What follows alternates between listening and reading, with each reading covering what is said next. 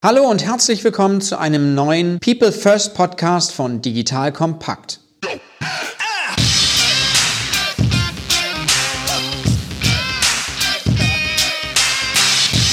Mein Name ist Matthias Weigert und ich bin Geschäftsführer der Unternehmerschmiede. Die Unternehmerschmiede unterstützt Unternehmen dabei, digitale Innovationen erfolgreich umzusetzen, indem wir die richtigen Teams gewinnen und schmieden. Das heißt, vor allem erfolgreich machen. Wenn dieses Thema auch für euch interessant ist, kommt gerne über LinkedIn direkt auf mich zu. In unserem Podcast People First geht es um das Thema Mensch in der digitalen Welt. Heute sprechen wir über ein Thema, das aktueller nicht sein kann in der Covid-19-Zeit. Es geht um die Themen E-Health und Digital Health. Health, also die digitale Transformation im Gesundheitssektor. Das Ganze aus der Sicht eines Unternehmens, das von sich selber sagt, Unsere DNA ist es, komplexe gesundheitsrelevante Informationen einfach zu vermitteln. Wir sprechen mit dem Unternehmen, das die größte Gesundheitswebsite im deutschsprachigen Raum betreibt. Wir sprechen mit dem Wort- und Bildverlag, der unter anderem Herausgeber der Apothekenumschau Deutschlands auflagenstärksten Magazin ist und seit März diesen Jahres mit dem Digitalratgeber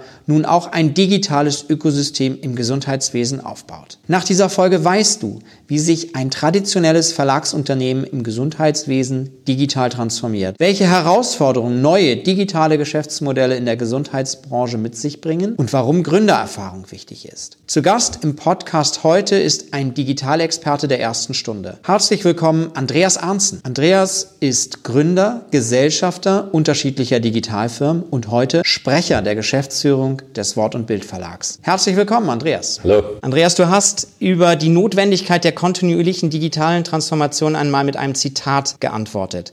Wenn wir wollen, dass alles so bleibt, wie es ist, dann ist es nötig, dass sich alles verändert. Was verändert sich beim Wort- und Bildverlag? Oh, das ist eine ganze Menge. Wir haben eine über sechs Jahrzehnte Tradition. Wir haben uns auf die Fahne geschrieben, so wie du es sehr treffend gesagt hast, komplexe gesundheitsrelevante Informationen leicht verständlich wiederzugeben. Das hat unser vor fünf Jahren verstorbener Verleger par excellence gemacht. Er hat 58 Jahre lang dieses Unternehmen auf und ausgebaut und es war ihm ein Herzensanliegen, diese gesundheitsrelevanten Informationen so zu vermitteln, vermitteln, dass sie wirklich jeder in der Bevölkerung versteht und für sich und für seine eigene Gesundheit letztendlich nutzen kann. Das hat der Verleger in verschiedenen Printpublikationen hervorragend gemacht. Wir haben im Print inzwischen eine Reichweite von über 22 Millionen Menschen pro Monat, eine durchschnittliche Lesedauer von über 70 Minuten. Das heißt, wir erreichen einen Großteil der Bevölkerung mit eben diesen relevanten, sehr neutralen und qualitativ extrem hochwertigen Inhalten. Dazu, das ist dann natürlich im Laufe der der Zeit gekommen, haben wir die Digitalangebote auch ausgebaut. Dort haben wir über 8 Millionen Unique User in total. Es gibt nur eine kleine Überschneidung dabei. Haben wir fast 30 Millionen Menschen pro Monat, die wir erreichen. Und das ist eine relativ stolze Zahl ist aber natürlich auch verbunden mit einer entsprechenden Verantwortung. Verantwortung in Bezug auf Verlässlichkeit, Qualität, Seriosität unserer Inhalte. Und wir können das immer ganz bildlich darstellen, indem wir belegen können bzw. sagen können, dass wir in über 64 Jahren Geschichte nicht ein einziges Mal ein Pharmaunternehmen oder ein Präparat genannt haben. Sie finden keine einzige Zeile, in der das jemals vorkommt, weil wir komplette redaktionelle Unabhängigkeit wahren.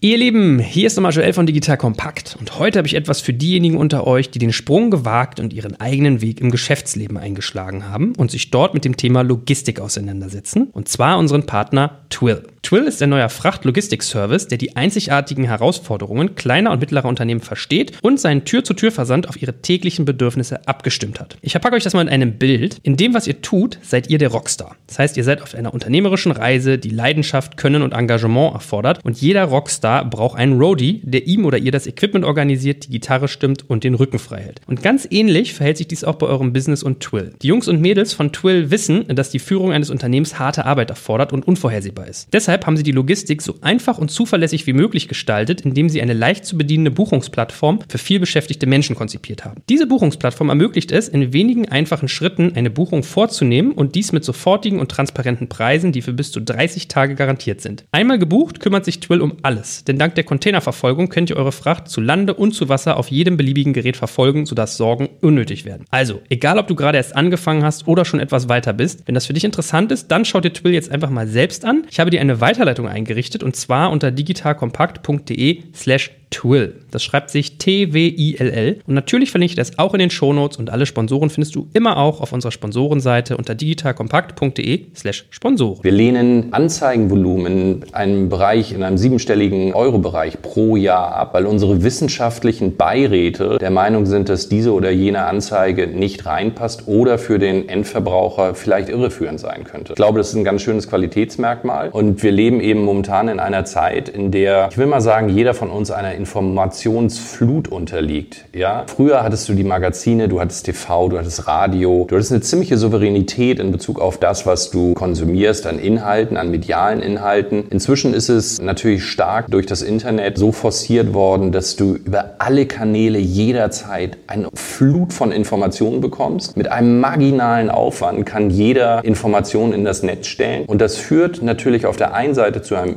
Überangebot und auf der anderen Seite leider auch dazu, dass es viele unseriöse Inhalte gibt. Und ich bin zu 100% der Überzeugung, dass gesundheitsrelevante Themen eine absolute Null-Fehlertoleranzgrenze haben. Und ich glaube, es bedarf bei einer solchen Flut von Informationen gewissen Leuchttürmen, die dem Leser, User, Patienten, Endverbraucher Orientierung geben. Und ich glaube, dass wir da ein sehr großer Leuchtturm im Gesundheitswesen sind. Und darauf können wir sehr stolz sein. Magst du noch ein bisschen eingehen auf den Leuchtturm? Was macht den Leuchtturm aus? Wie groß ist er? Wir haben schon gesehen, wie weit er das Licht werfen kann, aber ein paar Zahlen. Ich weiß, ihr seid da sehr vorsichtig und zurückhaltend, aber vielleicht, weil mit dem Wort- und Bildverlag nicht so viele sofort das verbinden, was diese äh, Wirkkraft ist. Mhm. Also der Wort- und Bildverlag hat inzwischen fast 300 Mitarbeiter. Wir haben über 100 Mitarbeiter in der Redaktion. Damit sind wir Europas größte Gesundheitsredaktion für die Publikationen wie die Apothekenumschau, Seniorenratgeber, Diabetesratgeber, ärztlichen Ratgeber, Medizini, Baby und Familie, die im zwei- bzw. vier Wochen Rhythmus produziert werden. Akribisch wird an jedem Artikel gearbeitet. Wir haben keine Zweitverwertung. Wir suchen uns nichts aus den letzten Jahren heraus, sondern alles wird neu produziert. Da wird hart dran gearbeitet. Wir sitzen im beschaulichen Bayerbrunn, welches im Südwesten von München liegt, zwischen München und Starnberg. Eine herrliche Idylle dort und ich will mal sagen, der beste Platz, um in Ruhe auch wirklich an diesen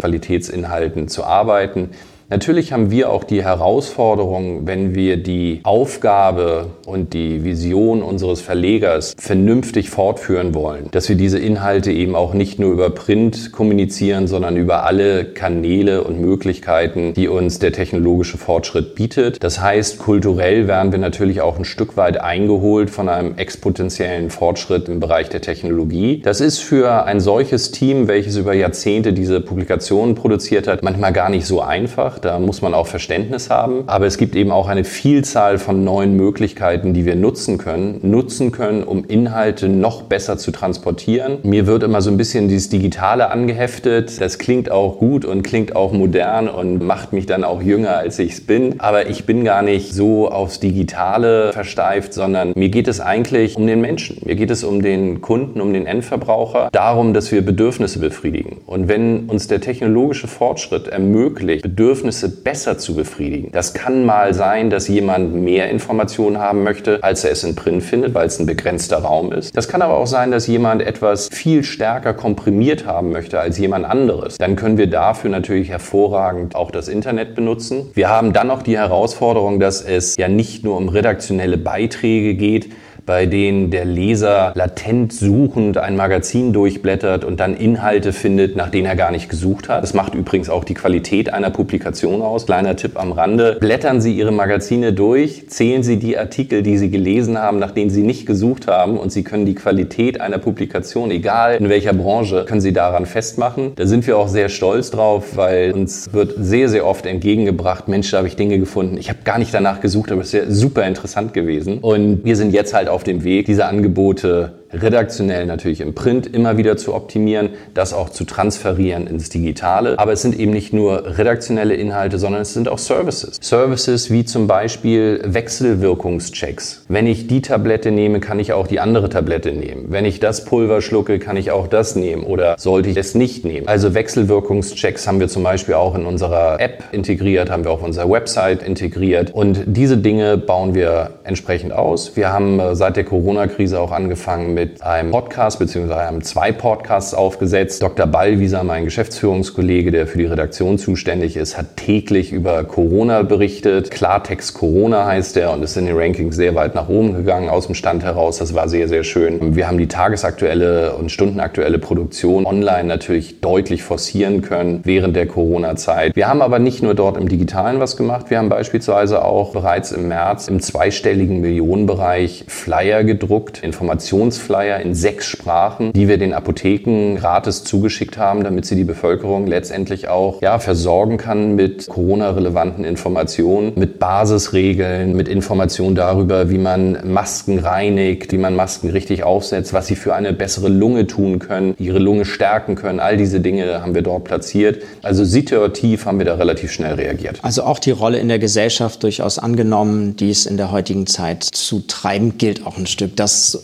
ist ja das, wie wir euch wahrnehmen in der weiteren Umgebung. Also wenn man 30 Millionen Menschen in Deutschland pro Monat erreicht, dann hat man sicherlich auch eine gesellschaftliche Verantwortung wahrzunehmen. Und wenn ich das nochmal kombiniere mit unserem Kernthema, nämlich Gesundheit, dann ist das eine Verpflichtung, die man sehr, sehr ernst zu nehmen hat. Und da geht es nicht nur um die Qualität der Inhalte, die ich vorhin angesprochen habe, sondern auch um die Fähigkeit und Bereitschaft, sehr sensibel jeden Tag von neuem zu schauen, was uns der Tag bringt und darauf entsprechend zu reagieren.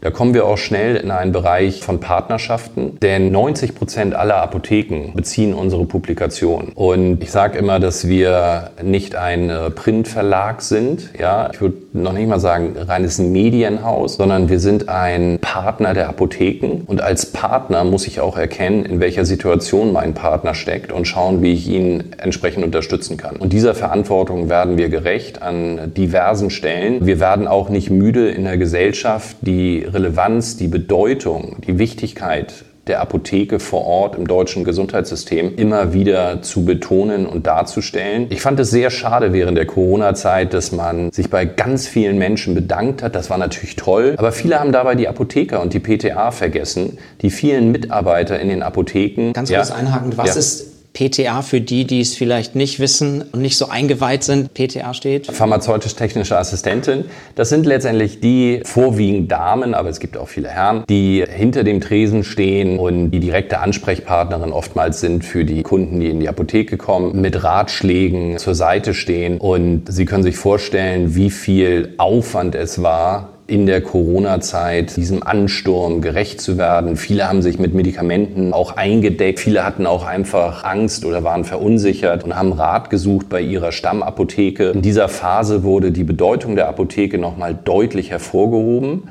Das war sehr, sehr gut. Auf der anderen Seite war es eine enorme Belastung für das Personal. Man darf nicht vergessen, viele haben sich zu Hause eingeigelt. Das konnten die Mitarbeiter einer Apotheke nicht. Und sie waren auch dieser Gefahr der Ansteckung ausgesetzt, ja, weil primär natürlich auch viele mit leichten Symptomen schon in die Apotheke gekommen sind. Und ich finde, dass die Apotheker und die PTA dort einen hervorragenden Job gemacht haben. Können wir auch nur bestätigen aus einer direkten Erfahrung. Wir sprechen immer gerne über das Thema Sinn, Purpose, gerade bezogen auf digitale Transformationsthemen ausgerichtet so ein bisschen auch an Simon Sinek, der ja aus diesem starken Why kommt. Wir haben schon viel gehört, aber so ein kurzer Ausflug nochmal auch. Was ist der Sinn, der Purpose, den Wort- und Bildverlag mit dem Thema digital, digitaler Transformation verbindet, aus einer Geschäftsführungsperspektive heraus? Uns geht es letztendlich darum, so viel wie vorhin schon kurz angerissen, wir haben einen exponentiellen technologischen Fortschritt, diesen überhaupt zu erkennen, die richtigen Fragen zu stellen. Wir haben nicht den Anspruch, auf jede Frage eine Antwort zu haben. Das heißt, diesen Wandel mit einer gehörigen Portion Neugierde zu begleiten und die Dinge rauszufiltern, die gegebenenfalls für das Thema Gesundheit eine Rolle spielen könnten. Weshalb habe ich das so ein bisschen nebulös dargestellt? Weil ich glaube, dass wir in diese Welt eintauchen müssen, persönlich eintauchen müssen, uns austauschen müssen über das, was sich alles verändert, um überhaupt zu erkennen, was für das eigene Business von Relevanz sein kann, weil man das auf den ersten Blick oftmals nicht erkennt. Ein Beispiel, was allerdings schon mehrere Jahre her ist, wenn ich dich frage, was verbindest du mit Uhren, dann sagst du Schweiz. Wenn ich dich frage, wo sind die meisten Uhrenproduzenten und so weiter, sagst du Schweiz. Wenn ich dich frage, wer ist der größte Uhrenhersteller, dann wirst du vielleicht, aber nicht die breite Masse, sagen, dass es Apple ist.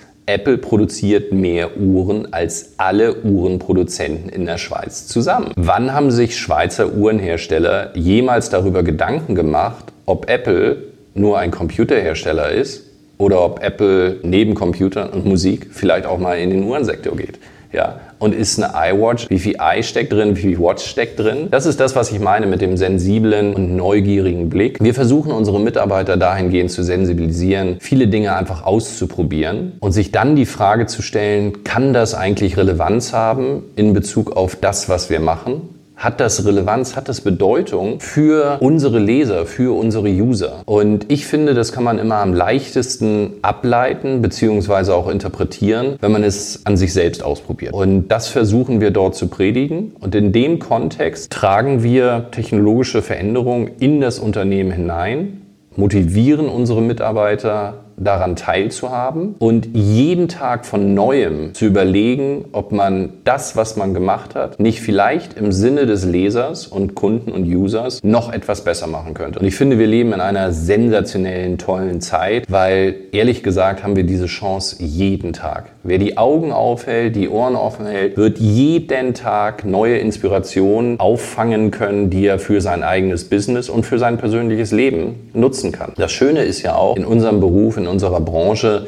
dass wir eigentlich keine Trennung haben zwischen dem, was wir beruflich machen und dem, was wir privat machen. Das mögen manche jetzt negativ interpretieren, weil man natürlich in der Work-Life-Balance und so weiter dort schon eine Trennung braucht. Aber was ich damit sagen will, ist, dass all das, was ich in meinem Privaten erlebe, ob ich Sport treibe, was ich esse, wie mein Tagesrhythmus ist, hat alles mit Gesundheit zu tun. Und die Wahrnehmung dessen kann ich letztendlich in meinen Beruf auch mit reinnehmen. Und es führt auch dazu, dass ich vielleicht aus meinem Privatleben bestimmte Bedürfnisse, bestimmte Services mir wünsche und wir dann aber auch an der Quelle sind und sagen können, okay, dann lass uns doch dazu etwas aufsetzen. Das ist schon sehr stark unternehmenskulturelles Thema. Welche Bereitschaft hat man, so ein Neuland zu betreten? Wir kommen natürlich jetzt auch in eine Situation, früher hat man gesagt, jetzt bringen wir noch ein neues Magazin raus und dann wurde sehr genau kalkuliert, wie viel Auflage brauchen wir, wie viel Anzeigenvolumen brauchen wir und so weiter. Heutzutage kommt auf einmal Corona und mein Kollege in der Geschäftsführung setzt einen Podcast auf, ohne zu wissen, wie der refinanziert wird. Aber an erster Stelle stand mal, Bedürfnisse zu befriedigen. Und ich glaube, dass das ein sehr, sehr interessanter Nährboden ist für ganz neue Dinge. Und wir spüren, wie es die Unternehmenskultur verändert und noch mehr Unternehmergeist letztendlich nach vorne bringt. Das führt mich zum nächsten Thema, weil du sehr, sehr klug ja auch an unterschiedlichen Stellen Erfahrung gesammelt hast. Was hat dich zu dem gemacht,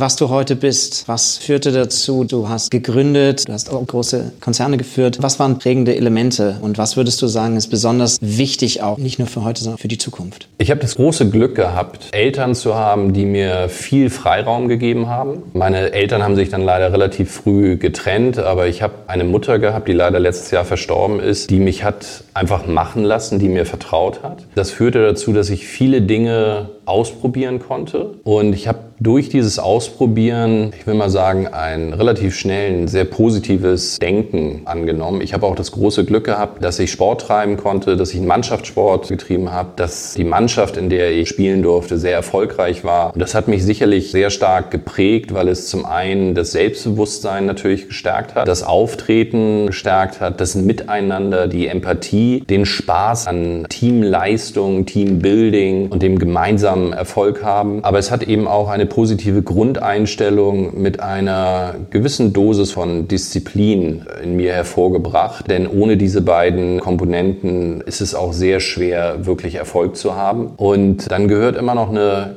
ganz ordentliche Portion Glück dazu. Manche sagen vielleicht auch Zufälle, manche sagen zum richtigen Zeitpunkt am richtigen Ort zu sein. Ich hatte einfach das große Glück, dass ich ganz, ganz viele unterschiedliche Dinge machen konnte. Immer wenn ich mit dem einen Thema gerade so war, dass ich gesagt habe, auch klasse, jetzt könnten wir das noch so und so ausbauen, kam eigentlich die nächste Option. Es kommt halt immer wieder ein Zug vorbei und du musst selber entscheiden, ob du einsteigst oder nicht. Man muss auch nicht äh, dem verpassten Zug hinterher trauern, weil wenn man positives Denken hat, dann weiß man auch, dass in den nächsten fünf Minuten der nächste zukommt. Und das gibt einem, ich will mal sagen, ein deutlich besseres Lebensgefühl. Und so habe ich versucht, auf dieser Welle ein Stück weit zu surfen.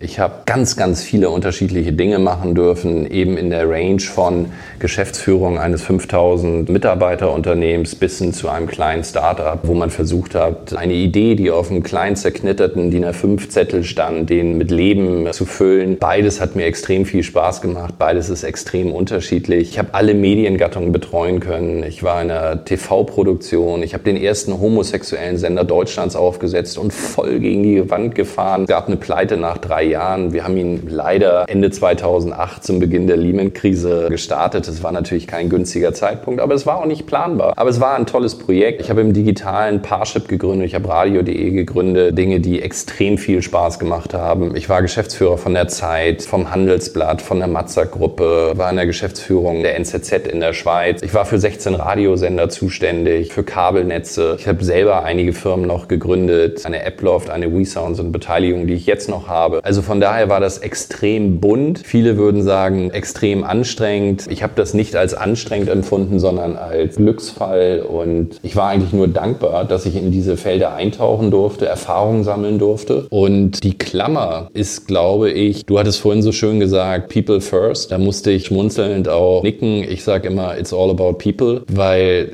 es geht einfach um Menschen. Es geht um Menschen, um deren Identifikation, um deren Spirit, um deren Teamfähigkeit, um deren Interesse, eine Unternehmenskultur mit voranzutreiben, zu entwickeln. Und wir müssen uns weiterentwickeln, weil, so wie du auch zu Anfang zitiert hattest, wenn du dich momentan extrem wohlfühlst, und egal welche Definition man für Erfolg zugrunde legt, du selber glaubst, dass du gerade erfolgreich bist, ist es der Moment, in dem die meisten Menschen vor Zufriedenheit, will mal sagen, in die Unbeweglichkeit wechseln.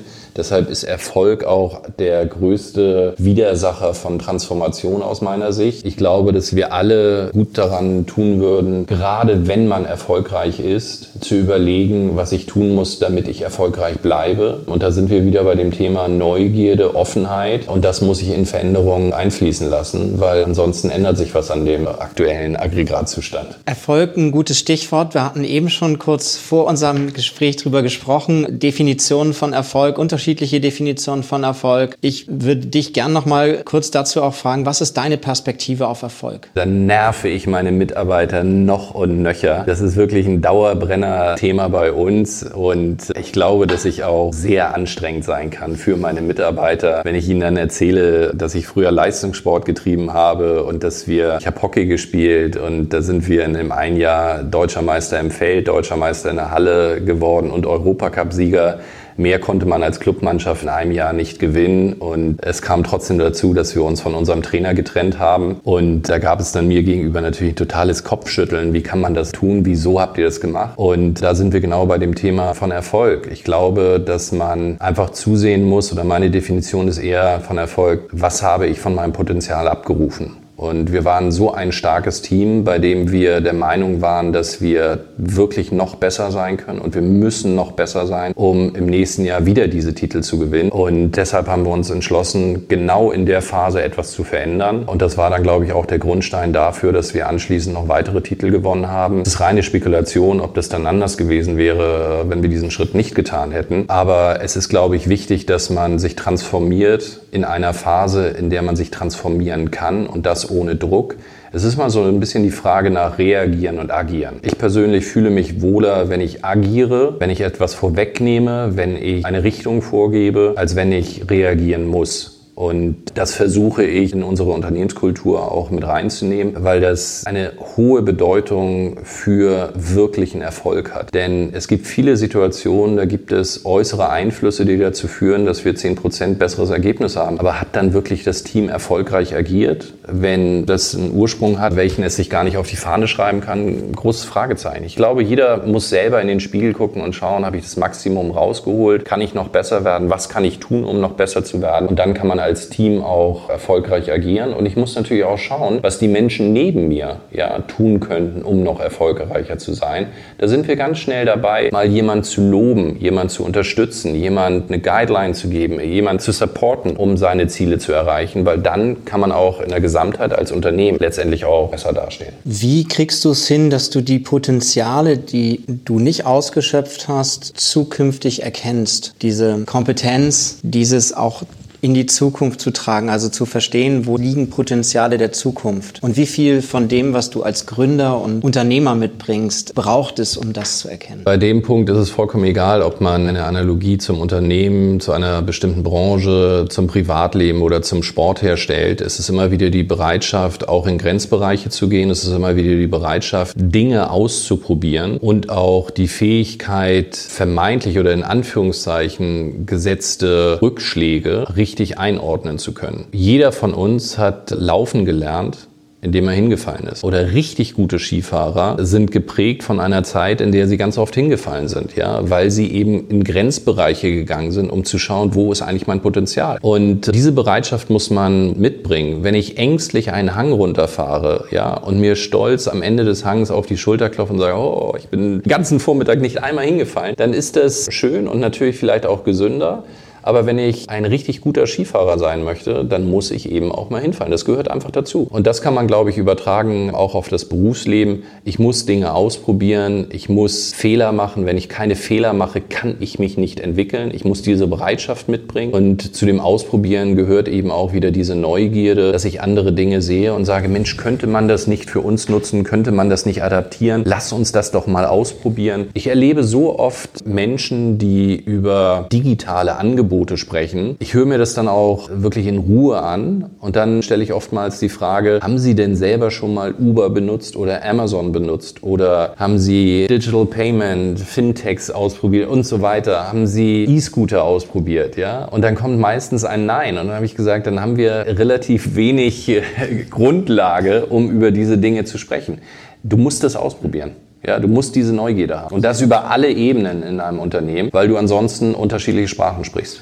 Und das heißt, du gibst diesen Rahmen vor, du förderst, forderst diese Neugier täglich als einer, der das vorlebt und es dann eben auch an der Stelle von dem Team Definitiv. Also ich kann das nicht von meinem Team erwarten, wenn ich es nicht selber lebe. Ich kann das auch nicht authentisch vermitteln, wenn ich diese Philosophie nicht selber mit Leben fülle. Ich gebe ein Beispiel aus dem Gesundheitsbereich. Wir haben momentan sehr, sehr viele neue technologische Möglichkeiten, Vitalwerte zu messen. Ich habe beispielsweise, hier siehst du diesen kleinen schwarzen Ring, den habe ich jede Nacht an meinem Finger. Der misst meine Vitalwerte, sagt mir am nächsten Morgen exakt, wie viel Tiefschlaf ich hatte, wie viel REM-Phase ich hatte, wie meine Resting Heartrate war und so weiter und so fort. Den habe ich nicht aufgesetzt, weil ich mich irgendwie unwohl fühle oder schlecht schlafe oder das Gefühl habe, nicht gut zu schlafen, sondern um zu schauen, was kann da eigentlich an Vitalwerten gemessen werden und wie werden die eigentlich dargestellt. Das geht weiter bei einer Waage, die, glaube ich, irgendwie zwölf verschiedene Werte meines Körpers widerspiegelt. Ja, bis vor einem Monat hatte ich eine, die hat mir nur gesagt, wie schwer ich bin. Die jetzige zeigt mir auf meinem iPhone mein Body Mass Index an, mein Fettwert, mein Gewicht der Knochen und Muskeln und Wasserhaushalt und was auch immer. Ja, und ich versuche meinen Mitarbeitern auch so etwas nahezulegen, weil es ein sensibilisiert dafür, wie die Menschen Gesundheit erleben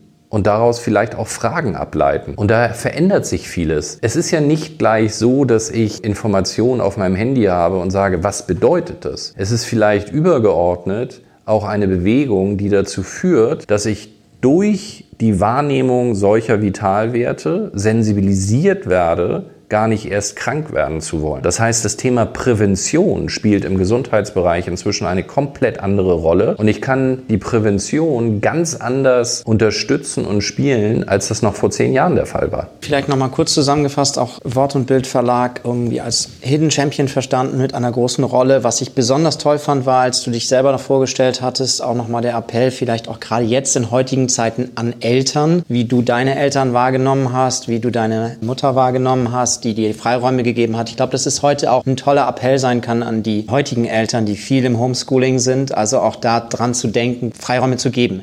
Jetzt würde ich gerne mal auf ein nächstes Thema mit dir kommen. Das ist das Thema tatsächlich Gesundheitssektor. Und du bist ja einer der wirklichen Experten, der tief auch in dem Thema steckt, was Veränderungen betrifft. Ihr macht eigene Foren dazu. Ihr ladet ganz viele kluge Köpfe ein und bringt Erfahrungen aus Wissenschaft und Praxis zusammen. Du hast Pharmaunternehmen angesprochen und die zwar nicht genannt werden, hier aber ein wichtiger Spieler auch in dem Markt sind. Was sind so Trends, die vielleicht aktuell in der Diskussionen sind, die, wenn wir später wieder auf das Thema Team kommen, auch eine Rolle spielen in der Veränderung in Teams. Also jetzt mal beginnend aber schon mit dem Thema Trends, die auch ein profunder Wandel für einen ganzen Sektor darstellen können. Mhm. Also es sind im Prinzip drei Themen, die du angesprochen hast. Das erste ist überhaupt mal dieser Veranstaltungssektor. Wir haben dieses Element oder dieses Format, bei uns heißt das International Health Forum, welches wir einmal im Jahr bei uns in Bayerbrunn veranstalten. Das haben wir deutlich ausgebaut. Es geht uns dabei um ein Netzwerken auf internationaler Ebene. Wir sind zwar zu, ich will mal sagen, 98 Prozent rein in Deutschland tätig, aber korrespondierend zu der Neugierde, die ich angesprochen habe, zählt es eben auch dazu, oder es ist wichtig, dass wir internationale Wissenschaftler, Koryphäen, einfach extrem smarte Köpfe auch nach Bayerbrunn bekommen, um mit ihnen darüber darüber zu diskutieren, wie bestimmte Entwicklungen Einfluss auf das Gesundheitswesen haben können. Aber wir laden nicht nur nach Bayerbrunn ein, wir waren auch im Januar zum Glück, noch vor Covid-19, waren wir beispielsweise mit einer kleinen 30-köpfigen Delegation in Tel Aviv, haben uns dort eines der modernsten Krankenhäuser der Welt angeschaut. Wir haben mit verschiedenen Venture Capital Firmen, die im Health-Sektor, ausschließlich im Health-Sektor investieren, uns ausgetauscht und wir konnten dort einfach Erfahrungen sammeln und auch Netzwerke knüpfen, knüpfen, die uns einfach helfen, am Puls der Zeit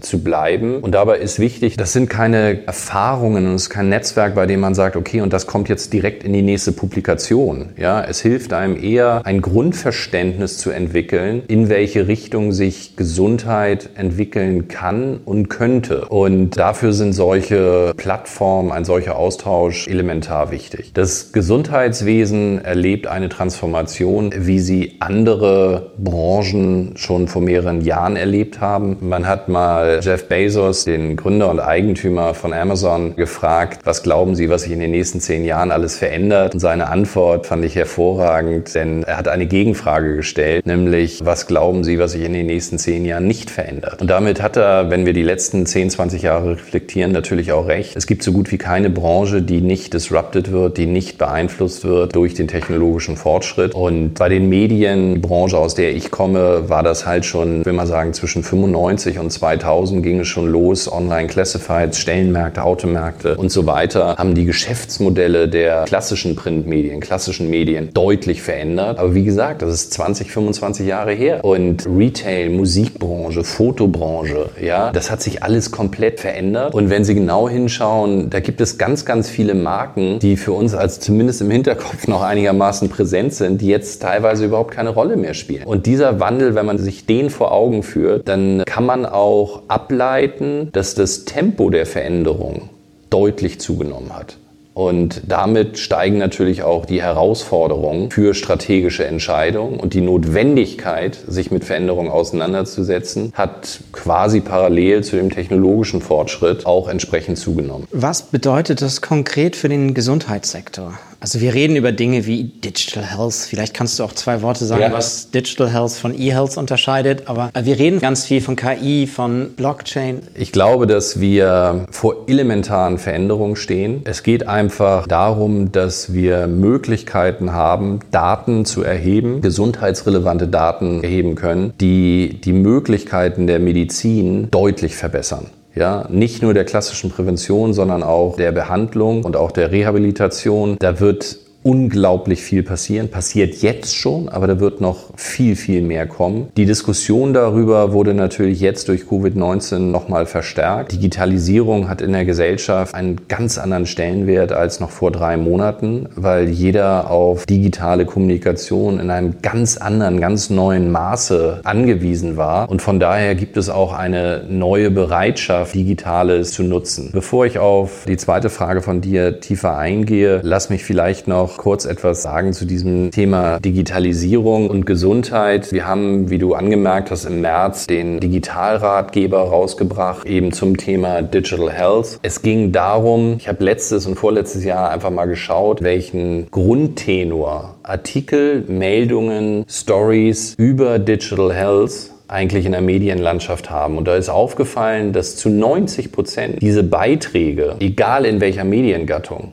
eigentlich immer geprägt waren von Gefahr, Risiko, Datenschutz, Grundverordnung, was passiert damit, was könnte damit passieren und so weiter und so fort. Ich habe natürlich auch nichts davon, wenn auf meinem Grabstein später steht, äh, meine Daten hat nie jemand bekommen, aber es hätte vielleicht mich jemand retten können, wenn er meine Gesundheitsdaten gehabt hätte. Man darf das Thema Datenschutzgrundverordnung und persönliche Daten natürlich auch nicht kleinschreiben. Das steht vollkommen außer Frage. Aber uns ging es darum, dass wir auch mal die Chancen beleuchten und mit einer, ich will mal sagen, motivierten motivierenden redaktionellen Ausrichtung zu diesen Themen Menschen animieren, in diese Welt einzusteigen, sich damit auseinanderzusetzen, Dinge auszuprobieren und für sich selbst dann zu entscheiden, in welchem Ausmaß und welchem Grad sie bereit sind, solche neuen Möglichkeiten auch für sich zu nutzen. Und da wollten wir ein gewisses Zeichen setzen. Das ist in der Politik als auch in der Wissenschaft, auch bei den Apothekern sehr, sehr gut angekommen. Wir werden das fortführen. Wir werden im Spätherbst mit einer zweiten Ausgabe kommen. Wir haben natürlich einen Digitalratgeber, kann nicht nur in Print erscheinen, sondern wir haben das natürlich auch entsprechend äh, garniert mit einem Online- Auftritt und verschiedenen Online-Angeboten und werden auch dieses Feld definitiv ausbauen. Übrigens, äh, kleine Anekdote am Rande. Mich hat mal ein Arzt gefragt, welches die häufigste Todesursache in Deutschland ist. Und ich habe etwas besserwisserisch gesagt, ja, selbstverständlich sind das Herz-Kreislauf-Erkrankungen. Standardantwort, die man irgendwie so auf diese Frage kennt. Und dann lachte er mich an und sagte, nee, Andreas, das ist die Datenschutzgrundverordnung. Was er damit ein bisschen pointiert zum Ausdruck bringen wollte, ist eigentlich die Thematik, wenn er viel mehr Informationen über seine Patienten hätte, dann könnte er viel, viel mehr Leben retten und viel, viel mehr Krankheiten besser behandeln. Und ich glaube, das ist ein springender Punkt für die Gesundheit oder das Gesundheitssystem der Zukunft. Und wir haben dort einen sehr, sehr engagierten, sehr digital affinen Gesundheitsminister, Herrn Spahn, der dort unglaublich viel Dynamik und Bewegung reinbringt, auch eine entsprechende Experimentierfreudigkeit und quasi fast Unternehmertum an den Tag legt, was diesen Prozess nochmal beschleunigen wird. Ich glaube, dass das sehr, sehr gut ist für das Gesundheitswesen, weil wir dürfen auch nicht vergessen, das sind Entwicklungen. Da geht es nicht darum, ob wir das jetzt gut oder schlecht finden. Die wird es so oder so geben. Es geht nur darum, wie wir damit umgehen und ob wir es letztendlich auch für uns nutzen. Und ich habe, um deine Frage zu beantworten, auf der einen Seite beleuchtet, dass wir ganz neue medizinische medizinische Möglichkeiten bekommen, Krankheiten zu bekämpfen und zu therapieren. Wir werden aber auch andere Dinge haben. Ein Riesenthema ist beispielsweise die Patientenakte beziehungsweise also digitale Patientenakte. Ein sehr, sehr großes Thema ist jetzt, was auch beschleunigt wurde, das E-Rezept. Wir haben Millionen von Rezepten. Alle Rezepte sind auf Papier. Das wird sich verändern. Minister Spahn hat verkündet, dass zum 01.01.2022 E-Rezepte verpflichtend sind. Diese E-Rezepte werden zu Beginn des nächsten Jahres eingeführt. Da sind sie noch nicht verpflichtend. Ja, man braucht auch ein bisschen Vorlaufzeit. Aber zum 01.01.2022, das sind anderthalb Jahren, ja, ist es verpflichtend. Das heißt, da werden aus 100% Papierrezepten zumindest, ich sag mal, vermutlich 90% digitale Rezepte. Und das wird zu einem fundamentalen Shift und Gamechanger in dieser Branche führen. Und das wird sehr interessant sein, was man da dann noch alles mit andocken wird. Super. Lass uns final nochmal auf das Thema Team kommen. Wir haben jetzt viel verstanden, was sich verändert in der Umgebung, wie sich der Wort- und Bildverlag transformiert. Was braucht es konkret im Team an Kompetenzen? Wir haben verstanden, du bist ein Teamplayer. Was braucht es, um diese Veränderungen zu begleiten? Ihr Lieben, hier ist nochmal Joel von Digital Kompakt und Leute, beim Thema Einrichtung müsst ihr euch jetzt einen Namen merken, Room Hero. Room Hero ist ein digitaler Inneneinrichter aus dem schönen Frankfurt und ihr werdet euch fragen, was zur Hölle ist denn an einem Inneneinrichter digital? Die Antwort ist einfach, bis auf die Möbel eigentlich alles. Der neueste digitale Zuwachs ist dabei der Room Hero Office Konfigurator und das läuft so. Am Anfang einer Büroeinrichtung, und ich weiß, wovon ich rede, steht immer ein riesiger Zeitaufwand. Langwierige Absprachen mit Innenarchitekten, die zwar die Einrichtung planen, aber nicht liefern. Die Möbel liefert dann der Händler, baut sie aber nicht auf auf. Und die Handwerker, die sie letztendlich aufbauen, sind oft nicht die besten Dekorateure oder schließen die Beleuchtung nicht an. Wer das alles selbst koordinieren will, glaubt mir, verliert mehrere wertvolle Arbeitswochen. Der Room Hero Office Konfigurator beschleunigt diesen langen nervigen Prozess. Und zwar teilt der Kunde einfach online mit, was genau er für sein Büro benötigt, wie viele Arbeitsplätze er braucht und welcher Stil ihm gefällt. Dann übersetzt ein Algorithmus die Antworten in ein Einrichtungskonzept und die Innenarchitekten von Room Hero sorgen für den Feinschliff und stimmen das Einrichtungskonzept perfekt auf die Wünsche des Kunden ab. Denn trotz Algorithmus wird jeder Kunde Kunde bei Room Hero von einem persönlichen Ansprechpartner betreut. Durch den Office-Konfigurator gibt es allerdings keine langwierigen Absprachen und Korrekturschleifen mehr. Room Hero weiß also schon vor dem ersten persönlichen Kontakt, welche Einrichtung sich die Kunden wünschen und reagiert direkt mit einem Festpreisangebot. Wenn das für dich interessant ist, dann schau dir Room Hero jetzt einfach mal selbst an. Ich habe dir unter digitalkompakt.de slash roomhero eine Weiterleitung eingerichtet und natürlich verlinke ich dir das auch in den Shownotes und alle Sponsoren findest du immer auch auf unserer Sponsorenseite unter digitalkompakt.de slash Sponsoren. Super, super spannendes Thema, auch gerade in der jetzigen Zeit. Vor paar Jahren war es so üblich, dass man solche Grafik mal dargestellt hat mit den Achsen Potenzial und Performance. Kennt jeder von uns. Und dann wurde genau eingezeichnet, wer hat eigentlich wie viel Potenzial und was kann ich machen, um das zu fördern und so weiter und so fort. Wir sind inzwischen dazu übergegangen, dass wir Potenzial und Performance eigentlich auf eine Achse geschrieben haben. Und auf der anderen Seite, wir nennen das Cultural Fit. Was ich damit zum Ausdruck bringen will, es geht weniger um das, was ein Mensch weiß oder an Wissen mitbringt, sondern vielmehr um die Fähigkeit und die Neugierde, Neues zu entdecken, Neues zu erlernen, weil sich die Welt so schnell dreht, dass ich auf Basis der Vergangenheit nicht ausreichend gewappnet bin für die Zukunft. Das heißt, die Fähigkeit zu erkennen und zu nutzen und mir zu eigen zu machen, hat deutlich an Relevanz gewonnen. Das ist der eine Punkt. Und der andere Punkt, der Cultural Fit. Und das ist ein Thema, was wir in den letzten drei Monaten sehr, sehr aufmerksam beobachtet haben, ist eben, wie verhält sich jemand in einer Gruppe, ja, in einem Team? Wie wichtig ist er sich selbst und wie wichtig ist ihm sein Kollege, sein Team. Und wir haben natürlich absolute Extremsituationen erlebt, zumal das Thema Covid-19 in einer Schnelligkeit auf uns zukam. Natürlich kann man darüber diskutieren, hätte man das früher in der oder der Form erkennen können, aber wenn man sich mal die ersten zwei Märzwochen anschaut, da ist schon unfassbar viel passiert. Wir waren relativ früh an dem Thema dran. Natürlich als Gesundheitsverlag haben wir dort auch nochmal eine etwas andere Sensibilität und schauen eher aufs Ausland bei gesundheitsrelevanten Fragen, als es jetzt viele andere Unternehmer oder Branchen in Deutschland tun. Das ist ganz klar. Wir hatten bereits in der ersten Märzwoche einen Krisenstab gegründet. Wir haben die einzelnen Häuser, Bürokomplexe bei uns isoliert. Die Menschen durften nicht mehr von dem einen zum anderen Haus gehen, damit beim eventuellen Positivfall wir dort eine Trennung auch vornehmen konnten. Wir haben über 75 Prozent unserer Belegschaft sehr frühzeitig ins Homeoffice geschickt. Viele davon haben vorher noch nie Videoconferencing gemacht. Wir waren zum Glück, was das technische Equipment, was die softwareseitige Ausstattung anbelangt, schon sehr, sehr gut vorbereitet, weil wir schon vor zwei Jahren das Homeoffice Homeoffice allen Mitarbeitern angeboten haben und konnten jetzt in dieser Stressphase davon profitieren. Aber die Art und Weise, wie die Menschen dann kommuniziert haben, füreinander da waren, und da ging es weniger um, ich will mal sagen, das Geschäft und die Inhalte, sondern vielmehr, wie die Menschen füreinander da waren. Das war schon unfassbar interessant zu sehen und war in ganz vielen Fällen eine wirklich schöne Bestätigung für ein funktionierendes Team, dass wir das in dieser Form, in dieser Qualität durchgestanden hätten, wenn wir nicht 300 füreinander im Team spielende Menschen in Bayerbrunn gehabt hätten. Das ist die gesamte Organisation, die Kernorganisation, die sich natürlich auch mit Digitalthemen befasst. Aber was ergänzt du auch aus einer Skill-Perspektive mal auf das Thema digital guckend? Also transformiert ihr euch in einen Datenkonzern, der in der Lage ist, aus Daten Muster zu erkennen? Kommen dadurch neue ergänzende Profile bei euch aufs Radar, die ihr so vorher im redaktionellen Bereich eher nicht hattet? Oder ist das etwas, was sich kontinuierlich auch in der Entwicklung aller derjenigen, die relevant betroffen sind, abbildet? Also die Frage lässt sich generell extrem einfach beantworten, weil du in dem klassischen Printmedium wie wir es über Jahrzehnte erfolgreich publiziert haben und vertrieben haben, hast du den Anspruch, dass die Redaktion vorausahnt, welche Themen zu welchem Zeitpunkt eine Relevanz für eine breite Öffentlichkeit haben. Und die müssen dann mit anderen Themen so kompiliert werden, dass man ein interessantes Magazin hat und der Leser eintaucht. Und das gelingt uns sehr gut. Ansonsten hätten wir nicht diese enorm langen Lesedauern, also durchschnittliche Lesezeiten unserer Magazine. Das Digitale funktioniert ganz anders. Das Digitale ist getrieben durch eine aktive Suche. Ich möchte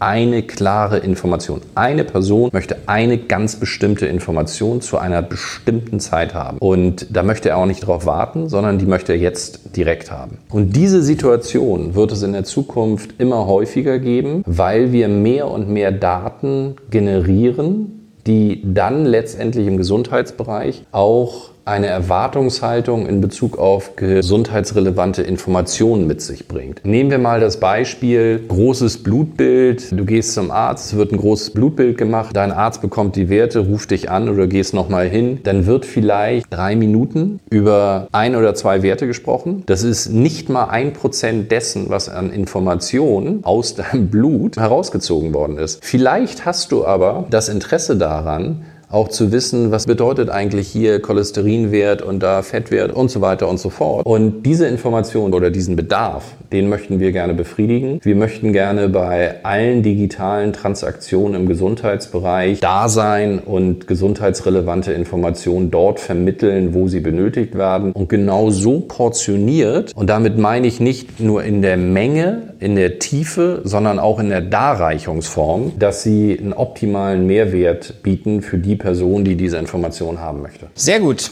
Das, glaube ich, ist ein schöner Schluss auch nochmal. Ganz zum Schluss, Andreas, habe ich immer noch ein paar persönliche Fragen. Meine erste Frage ist, wie bildest du dich selber fort? dass du immer auch diese Aktualität hast. Was machst du? Kannst du ganz konkrete Tipps vielleicht sogar geben, was du verfolgst, was du liest, wie du das machst?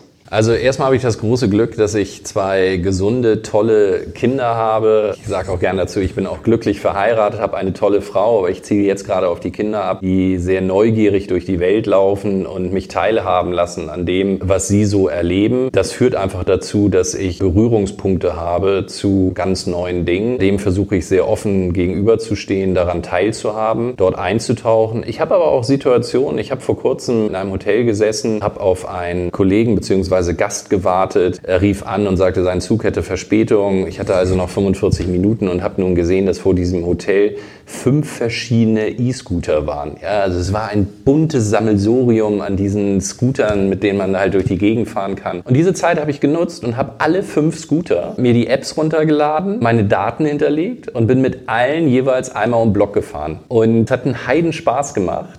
Aber die Erkenntnis war zum Beispiel, dass ich mir dann die Frage gestellt habe, welchen fand ich jetzt am besten? Und ich fand in der Tat den am besten, bei dem ich am wenigsten Klicks brauchte, um dieses Gefährt auch benutzen zu können. Hätte mich jemand vorher gefragt, spielt es eigentlich eine Rolle, ob du zweimal klicken musst oder viermal klicken musst, hätte ich gesagt, ist völlig egal. Wenn du es aber ausprobierst, merkst du auf einmal, was die Usability einer App, welchen Wert das hat in der Bewertung, nehme ich das eine oder nehme ich das andere. Und das bedeutet für, einen, für mich einfach Neugierde, Eintauchen und ich versuche jeden Tag so zu gestalten, dass ich am Abend sagen kann, ich habe was dazugelernt, sei es auf der technologischen Ebene oder sei es nur, weil ich tolle Menschen kennengelernt habe oder eben solche Gespräche wie jetzt führen durfte bei denen ich heute Abend sicherlich meiner Familie erzähle, dass es irre viel Spaß gemacht hat, sich mit Matthias Weigert auszutauschen über die Gesundheit und unser Leben. Super, vielen Dank. Du hast dir auf die zweite Frage schon ein Stück geantwortet. Wie hältst du dich digital? Also das war ja schon ein Teil. Gibt es andere Sachen? Probierst du aus? Das haben wir verstanden. Gibt es andere Dinge, die du nutzt? Ja, lass mich diese zweite Frage vielleicht noch ein Stück weit ergänzen, wenn so viel Zeit noch ist. Ich will ganz offen sein. Ich finde es unfassbar anstrengend, Schritt zu halten bei dem, was wir wir an digitalen oder sei es technologischen Möglichkeiten haben. Ich glaube, dass wir als Individuum als auch als Unternehmen ganz neue Formen finden müssen, dort, wenn wir sagen, am Ball zu bleiben, weil das so komplex, so dynamisch und so schnell geworden ist, dass wir mit unfassbar vielen Fragen alleine im Raum stehen. Du hast vorhin angesprochen, künstliche Intelligenz, AR, VR, ja, ist ein anderes Thema. Wie wird das meine Branche? Wie wird das unseren Verlag tangieren? Und wenn ich jetzt jetzt etwas gefunden habe, nehmen wir mal Virtual Reality. Wir schreiben einen Artikel über einen Kreuzbandriss. Dann könnte ich den verlängern ins Digitale und könnte eine Virtual Reality Tour durch das Kniegelenk machen und erklären, wie dort ein Kreuzbandriss eigentlich zustande kommt oder wie man eben das Kreuzband wieder pflegt. Eine hervorragende Ergänzung. Dann habe ich aber eine einzige Sache, nämlich Virtual Reality und Augmented Reality habe ich genutzt. Aber es gibt ja noch so viele andere Dinge. Und wir versuchen in Partnerschaften, in teilweise auch wirklich exotischen Partnerschaften, uns bestimmten Themen gemeinschaftlich zu nähern. Und so setzen wir lieber zehn Projekte mit fünf oder sechs Partnern auf, als dass wir eines ganz alleine angehen. Und das ist, glaube ich, ein ganz, ganz wichtiger Punkt, um dieser Situation auch nur ansatzweise gerecht zu werden. Und ganz wichtig ist sicherlich die eigene Einstellung. Man kann frustriert sein, weil man das nicht alles versteht. Man kann aber auch positiv denkend herangehen und sagen, wie viele neue Chancen tun sich dort auf, wie viele Herausforderungen sind das, die es auch Spaß macht, letztendlich anzugehen. Und so versuchen wir letztendlich zu leben. Perfekt. Vielen Dank dafür. Abschließend, lieber Andreas, wie können unsere Hörerinnen und Hörer mit dir in Kontakt treten? Also zum einen natürlich direkt über den Wort- und Bildverlag. Das andere ist, gehen Sie einfach auf mein Profil bei LinkedIn. Ich freue mich. Ich werde auf jeden Fall reagieren. Manchmal kann es ein Stück weit dauern, aber kommen Sie einfach auf mich zu. Ich freue mich auf den Austausch und in diesem Sinne bleiben Sie gesund. Vielen Dank für die klugen Antworten und das wirklich interessante Gespräch. Vielen Dank.